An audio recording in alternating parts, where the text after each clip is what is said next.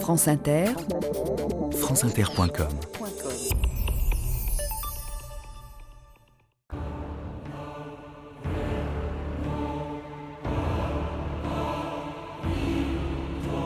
Tout le malheur des hommes vient d'une seule chose, c'est de ne pas savoir demeurer en repos dans une chambre. Pascal.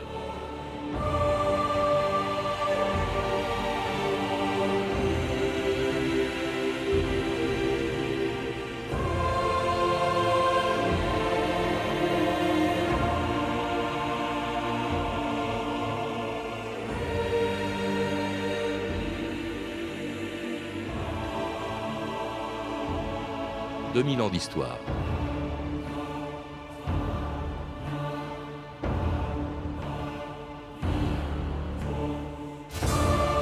Tout le malheur des hommes vient de ne pas savoir demeurer dans une chambre, disait Pascal, et pourtant, quelle qu'en soit la durée, on passe plus du tiers de notre vie entre les quatre murs d'une chambre. On y dort, on y fait l'amour, on y lit, ou on y écrit, comme le faisait Proust, qui passait ses journées dans son lit. La chambre est l'endroit de la maison où on passe le plus de temps, quand on en a une, car jusqu'au XVIIe siècle, les chambres individuelles étaient rares et les familles vivaient souvent dans une seule pièce qui servait à la fois de salle à manger, de cuisine et de chambre à coucher. Et l'intimité était un luxe, même si tous les matins à Versailles, à l'époque de Louis XIV, il n'y avait pas moins intime que la chambre du roi ou de la reine. Je m'éveillais sur les six heures et disais mes prières dans mon lit. À peine avais-je le temps d'avaler une tasse de bouillon qu'on entrait chez moi. Monseigneur, les princes et les princesses entraient alors à la file dans ma chambre. In nomine Patris et Filii et Spiritus Sancti. Amen. Vis et regnas in secula seculorum. Amen. Que se passe-t-il? La reine appelle? Non, non. Elle fait savoir que le roi a accompli cette nuit le devoir conjugal. Eh bien, quelles sont les nouvelles de son éminence Son éminence a exprimé le désir de voir votre majesté après son lever. Alors, l'esprit de vin L'esprit de vin. L'esprit de vin. Bonjour, mon frère. Bonjour, sire.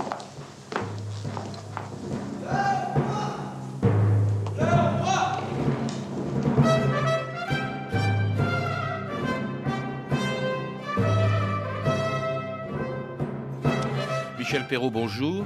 Bonjour, Patrice Gélinet. C'est par la chambre du roi que commence votre dernier livre, Histoire de chambre, où le mot chambre est conjugué au pluriel, puisqu'on y trouve aussi bien la chambre du roi que des chambres d'hôtel ou d'hôpital, ou encore des cellules de monastères ou des prisons.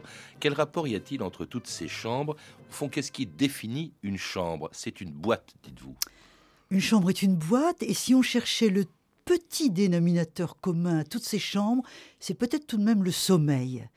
Le sommeil, besoin universel, il n'y en a pas de plus universel que celui-là, mais qui, dans ses formes, euh, revêt des aspects extrêmement différents, qui d'ailleurs probablement différencient les cultures. On ne dort pas de la même façon, sans doute, au Japon, en Afrique et en Europe occidentale. Et la chambre a été la réponse, au fond, du monde occidental aux besoins de sommeil. Le lit, la couche, le lit, la chambre. Hein Et autour de ce besoin de sommeil s'est construite cette boîte qui est devenue plus complexe, plus compliquée, qui a répondu à des besoins variés, car effectivement dans la chambre on fait beaucoup d'autres choses que dormir et rêver. Mais rêver fait un peu partie du sommeil, mais tout ce que vous avez dit tout à fait au début de l'émission. Et euh, c'est pourquoi la chambre est un lieu central que j'ai croisé dans des tas de lieux historiques différents, sans d'ailleurs bien réaliser au fond ce qu'était cette rencontre, et qu'un jour j'ai eu envie de prendre à bras le corps, si on peut ainsi parler de la chambre, pour en faire un objet central. Vous êtes la première justement à le faire. Jamais une histoire des chambres n'a été, été, écrite, euh, Michel Perrault. Il y a beaucoup de travaux que je cite évidemment. Je voudrais rendre hommage à Pascal Diby pour son ethnologie de la chambre à coucher, euh, à Monique Eleb et à Anne Debar pour leurs travaux très savants euh, sur la chambre dans l'habitation que j'ai beaucoup utilisé également, qui sont des travaux plutôt sociologiques et plutôt contemporains, mais avec des perspectives historiques. Dans l'histoire de la vie privée, il y a beaucoup de chambres.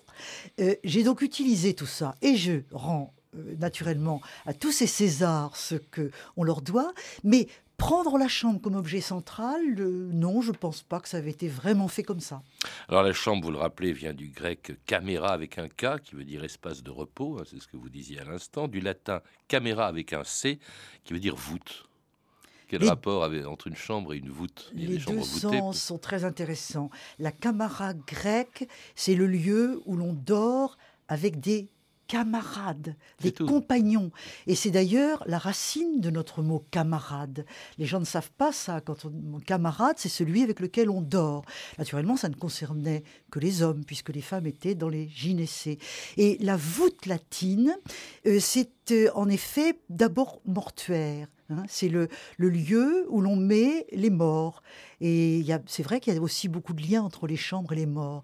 Et puis en tout cas, de toute façon, dans la langue latine, euh, la, caméra, c'est un lieu clos. Or, il y a l'idée de clôture dans la chambre, c'est très important. Alors au début, ça ne savait pas qu'au repos, hein, au fond, toutes les pièces d'habitation s'appelaient chambre. Il y avait la chambre à parer, la chambre à feu, la chambre de bain, je suppose que c'était la salle de bain, la chambre à manger. Cela dit, pour tout le monde aujourd'hui, la chambre, c'est d'abord la chambre à coucher. Alors en principe, un espace privé, ce qui n'était pas le cas, on vient de l'entendre, de la chambre du roi. Il n'y avait pas plus public que la chambre du roi au lever. Tout le monde était là. Tout le monde était là. Euh, c'était la chambre de parade. Et le roi s'y montrait. Et le lever et le coucher étaient des cérémonies importantes, notamment à l'époque de Louis XIV, qui en avait fait le centre de l'étiquette. Et Louis XIV plus scrupuleusement peut-être que d'autres rois, on ne peut pas parler pour tous euh, tous les rois, euh, ne faisait que, guère que cela dans sa chambre. Et quand il avait terminé les cérémonies du coucher, euh, le valet, son valet, venait et l'emmenait avec son pot et son épée ou son épée et son pot, c'est plus noble tout de même, comme dit Saint-Simon, et l'emmenait d'abord chez la reine, euh, car euh, tant que la reine a vécu, le roi euh, semble avoir accompli assez régulièrement son devoir conjugal, ce qui ensuite le lui laissait évidemment toute liberté pour voir telle ou telle de ses maîtresses. Les choses ont changé à l'époque de Madame de Maintenon. À l'époque de Madame de Maintenon, la chambre du roi est beaucoup plus conjugale et on y fait bien davantage de choses, y compris travailler. Euh, le roi peut y convier euh, ses secrétaires d'État qui cependant ne parlent pas dans la chambre de Madame de Maintenon des affaires étrangères. Les affaires étrangères sont considérées comme véritablement le domaine du pouvoir masculin. Et quand il se réveillait le matin, il allait dans sa chambre, dans la chambre du roi, où il ne faisait que, que bah, se laver.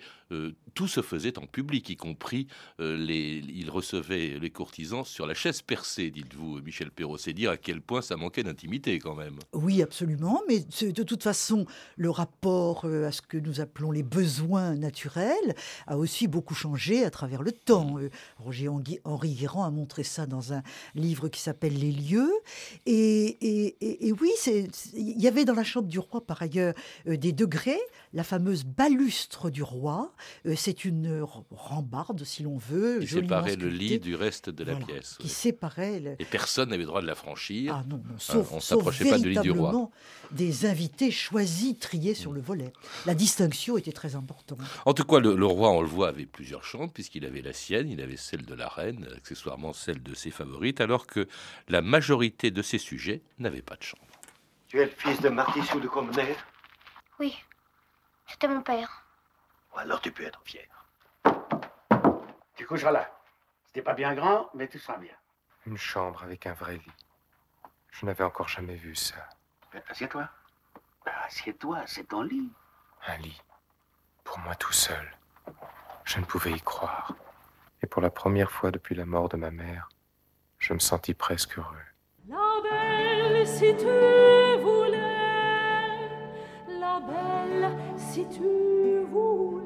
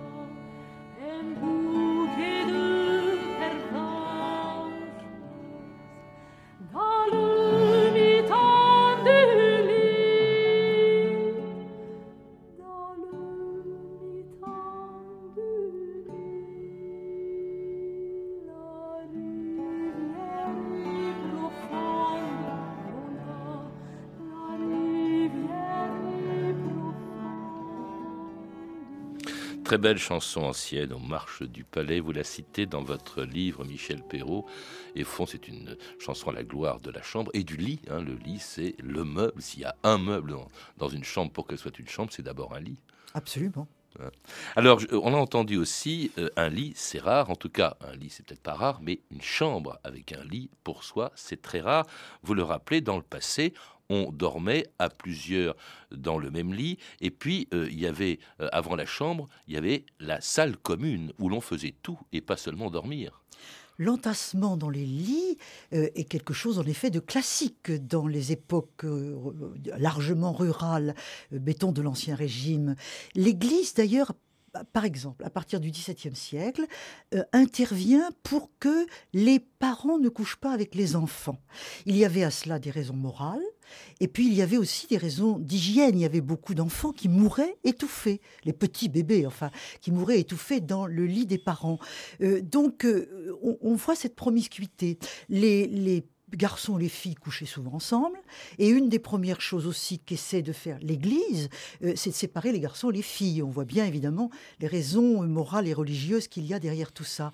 Donc euh, euh, cette lente dissociation du coucher et des corps, c'est déjà toute une histoire. Alors, avoir une chambre à soi, c'est encore une autre histoire, effectivement.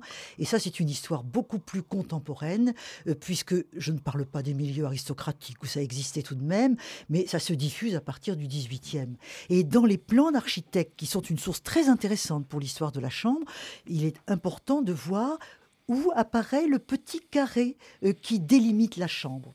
Euh, des architectes comme Blondel, par exemple, en parlent beaucoup. Alors avant qu'il y ait une chambre à coucher, il y avait quand même un semblant d'intimité dans des meubles qui n'existent plus aujourd'hui, qui étaient les lits clos, des coffres à sommeil, comme les appelait Pierre-Jacques Azélias. Le lit clos est un meuble euh, qui est très répandu dans la France rurale et pas seulement en Bretagne, comme on le croit généralement, grâce notamment au très beau livre de Pierre-Jacques Azélias. On en trouve aussi bien en Bourgogne, en Alsace. Euh, C'était, il y avait une planche. Soit ouvrante, soit coulissante, qui fermait bien le clos du lit. Et généralement, toujours même, c'était réservé au couple conjugal, car euh, la conjugalité est un facteur essentiel de construction de la chambre. Et alors les autres, eh bien, ils pouvaient coucher dans la chambre commune, mais enfin un petit peu comme ils pouvaient, euh, le lit des, de- des, des enfants, le lit des garçons, le lit des filles. Quand les garçons avaient un certain âge, ils allaient généralement dehors, euh, dans les tables ou bien dans la grange. Il- À la campagne, il y a quand même une, une utilisation très grande des espaces extérieurs. Les premiers à avoir une chambre, c'est les parents. Alors en revanche, les enfants, c'était beaucoup plus rare. Vous citez Anatole France qui disait Dès que j'eus une chambre, je ne me reconnus plus. D'enfant que j'étais la veille, je devins un jeune homme. J'eus une vie intérieure, elle me séparait de l'univers et j'y retrouvais l'univers. Très beau texte euh, du Petit Pierre, euh, tiré de, donc euh, écrit par Anatole France, qui sont des mémoires d'enfance. Et c'est un milieu aisé que celui d'Anatole France, toute proportion gardée, petite bourgeoisie. Et lui-même accède à la chambre, euh, c'est un événement quand il accède à cette chambre. Et en même temps, euh, ça, ça signe son individualité. Il a vraiment le sentiment de devenir une personne, et je crois qu'il nous révèle le sens de la chambre, qui effectivement euh, est un- une marque d'individualisation. La chambre où Proust passait l'essentiel de sa journée. On écoute sa gouvernante, Céleste, parler de la chambre de Proust en 1949. Quand j'arrivais pour la première fois dans la chambre de Proust, qui était la pièce dont il ne quittait presque jamais. Et alors, il était là, dans cette pièce, tout seul, entouré de tous ses livres, d'un superbe piano et de meubles jolis. Marcel Proust vivait complètement allongé et travaillait toujours à son lit, avec une petite euh, table de chevet chargée de ses notes et de ses livres, et un petit plateau qui lui servait son petit déjeuner, car il mangeait très peu et prenait très peu de choses dans la journée. Toute la journée, je la passais dans ma chambre, qui donnait sur les belles verdures du parc et les lilas de l'entrée. Les feuilles vertes des grands arbres au bord de l'eau, étincelant de soleil, et la forêt de mes églises. Je ne regardais en somme tout cela avec plaisir que parce que je me disais, c'est joli d'avoir tant de verdure dans la fenêtre de ma chambre. Jusqu'au moment où, dans le vaste tableau verdoyant, je reconnus, peint lui au contraire en bleu sombre, simplement parce qu'il était plus loin, le clocher de l'église de Combray. Il pleut dans ma chambre, j'écoute la pluie, la pluie de septembre qui tombe dans mon lit, le jardin frissonne, toutes les fleurs ont pleuré pour l'avenue de l'automne et pour la fin de l'été.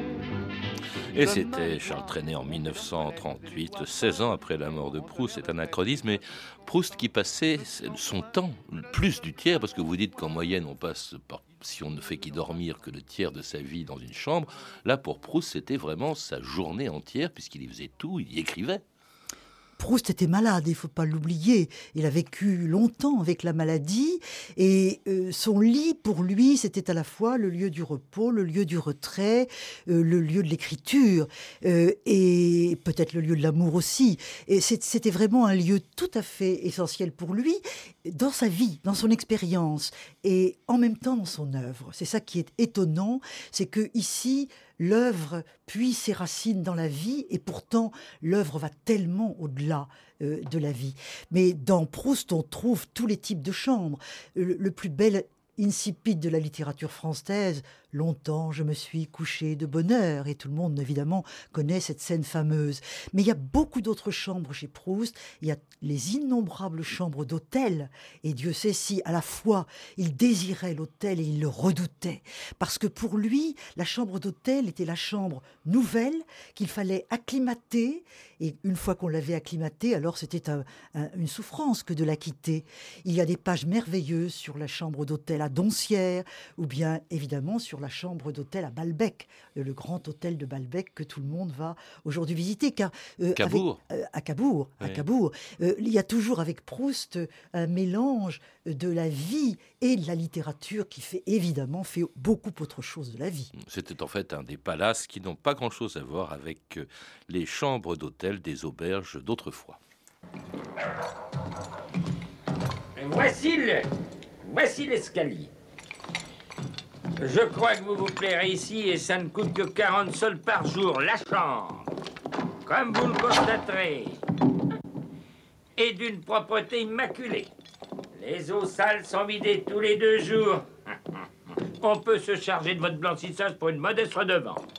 Le laquais peut coucher par là. Ainsi, quand vous le battrez, il pourra crier tout son sou. Personne ne peut l'entendre. Oh non, monsieur. Un logis comme celui-ci, ça ne tombe pas du ciel tous les jours à Paris. Nulle part ailleurs, monsieur, vous n'aurez la chance d'avoir une aussi belle vue sur la ville. Permettez-moi de faire remarquer que cette porcherie que vous appelez une chambre ne convient. Mais elle fera bien mon affaire. 40 sols, vous dites?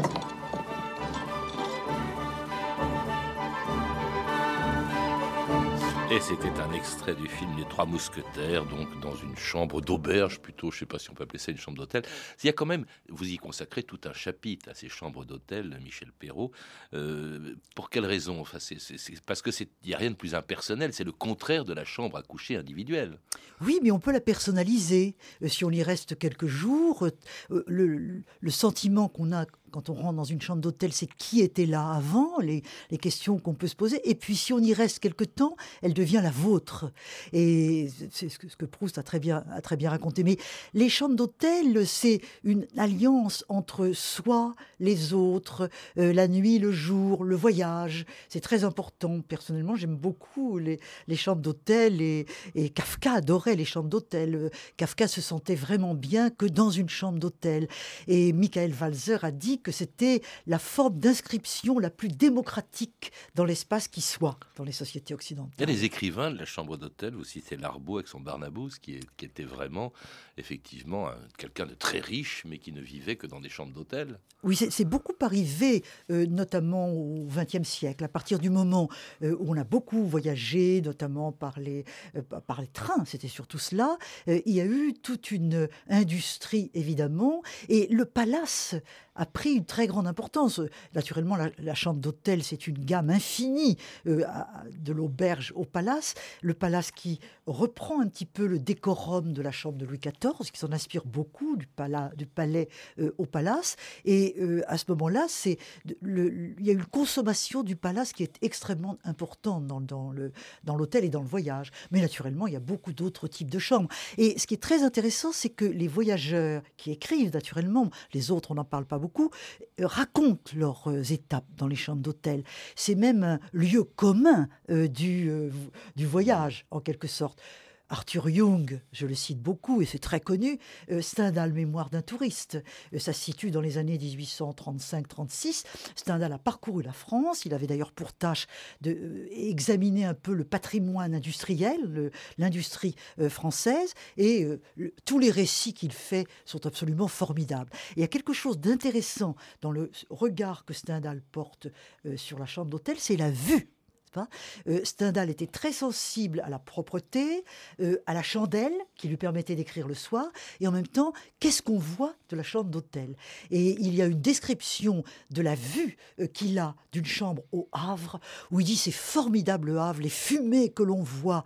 Bien sûr, c'est pas comparable à Manchester ou à Liverpool, mais quand même, c'est quelque chose. peuvent être sinistres aussi. Il n'y a pas que des palaces, vous le citez. D'abord, il y a les garnis, il y a les chambres d'hôtel qui sont de véritables dortoirs, tout simplement, euh, pour euh, des gens. Pour, vous, vous insistez beaucoup sur la chambre ouvrière aussi, Michel Perrault, qui est souvent une chambre oui. d'hôtel. J'y consacre un chapitre euh, aux chambres ouvrières que j'ai pu documenter grâce à des enquêtes remarquables qui ont été faites au 19e par un sociologue qui s'appelait Frédéric Leplay et toute son équipe et qui donne des descriptions très précises des, des chambres ouvrières. Mais l'ouvrier qui arrive en ville et qui est le migrant d'aujourd'hui, il ne sait pas où aller. Alors il commence par la chambrée, car la chambrée continue comme un lieu collectif de sommeil.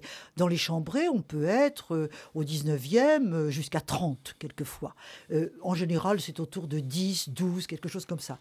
C'est un, après ça, il va chercher à avoir une chambre garnie, c'est-à-dire meublée, qu'il loue. Et la troisième étape, c'est la chambre vide qu'il va meubler de ses propres meubles et où il va commencer à se sentir un petit peu chez lui. Donc cas- il y a toute une gradation et toute une utilisation de la chambre. Oui, enfin, quand elle est un lieu où l'on se rend euh, volontairement, car ça peut être aussi, vous le rappelez, des lieux d'enfermement euh, que l'on n'a pas choisi, comme dans cette affaire incroyable euh, qui avait fait la une de tous les journaux, de toutes les radios et de toutes les télévisions du monde. C'était le 24 août 2006, France Inter, Laetitia Gaillet. L'incroyable dénouement d'une vieille histoire de 8 ans en Autriche. La police pense avoir retrouvé une jeune femme qui avait été enlevée en 98 à l'âge de 10 ans. Elle aurait échappé à son ravisseur. France Inter. Au milieu de la Heinestrasse, la maison de Wolfgang Priklopil a toujours les volets baissés. Les enquêteurs cherchent à reconstituer au sous-sol les conditions de vie de Natacha Kampusch, notamment dans sa chambre. Un réduit souterrain de 6 mètres carrés. Des livres, un lit, un évier, des toilettes. Cette pièce insonorisée aurait été aménagée avant et pendant la captivité de la jeune femme. Pour les experts psychiatriques, le ravisseur voulait transformer son otage en une chose sans volonté. Il n'y serait pas arrivé complètement. Vous, étudiez toutes les chambres, Michel Perrault, vous n'oubli- vous n'oubliez pas celle-ci. La chambre peut être aussi un lieu de séquestration. On vient de l'entendre, vous citez cette affaire. Il y a aussi l'affaire, de la fille de Joseph Fritzl, toujours en, Autriche. Euh, euh, c'est au fond un désir de domination aussi qui explique l'enfermement, la séquestration. Oui, et euh, dans tous les exemples que nous venons de donner, il s'agit surtout de femmes, de jeunes filles et d'enfants. Et on a dans l'idée toutes les affaires sinistres que nous avons vécues. Oui, il y a cet désir de domination et dominer, c'est enfermer euh, dans un lieu que l'on peut aisément contrôler. Au fond, c'est une forme de prison privée, en quelque sorte. Bien entendu, il y a d'autres formes de séquestration plus douces, euh, mais assez, euh, par exemple la séquestration amoureuse, euh, dont Proust, encore lui, donne un exemple dans La prisonnière.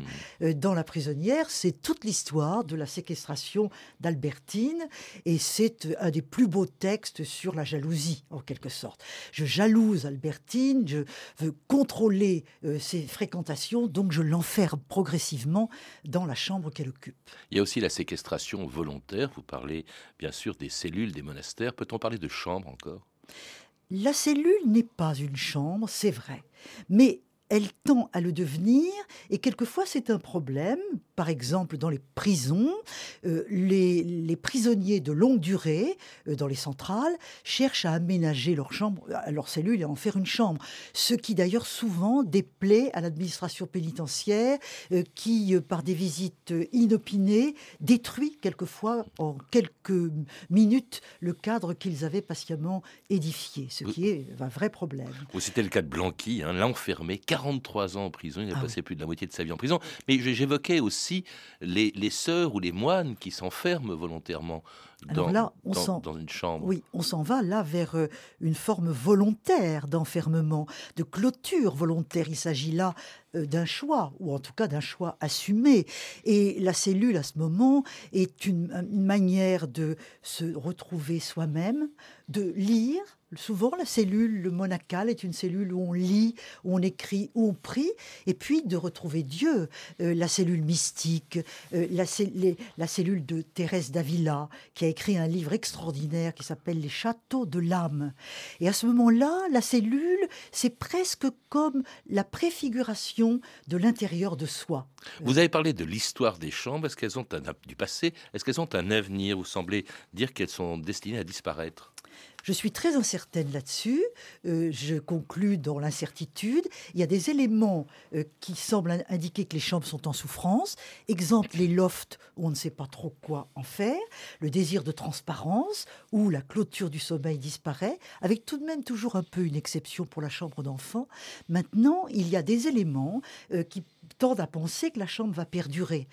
L'Internet, par exemple, les soins à domicile et notre désir quand même effréné d'intimité qui marque notre individualité. Merci Michel Perrault. Pour en savoir plus, je recommande la lecture de votre livre Histoire de chambre qui vient de paraître aux éditions du Seuil. Vous avez pu entendre des extraits des films suivants L'allée du roi de Nina Companès, édité en DVD par France de Vidéo, La prise du pouvoir par Louis XIV de Roberto Rossellini, disponible en DVD aux éditions MK2, Jacques le Croquant, un téléfilm de Stéphane Lorenzi en DVD chez TF1 Vidéo, Le Temps retrouvé de Raoul Ruiz, édité en DVD par Warner Home Video, et enfin Les Trois Mousquetaires de Richard Lester, disponible en DVD chez Studio Canal. Vous pouvez retrouver toutes ces références par téléphone au 32 30, 34 centimes la minute ou sur le site franceinter.com. C'était 2000 ans d'histoire.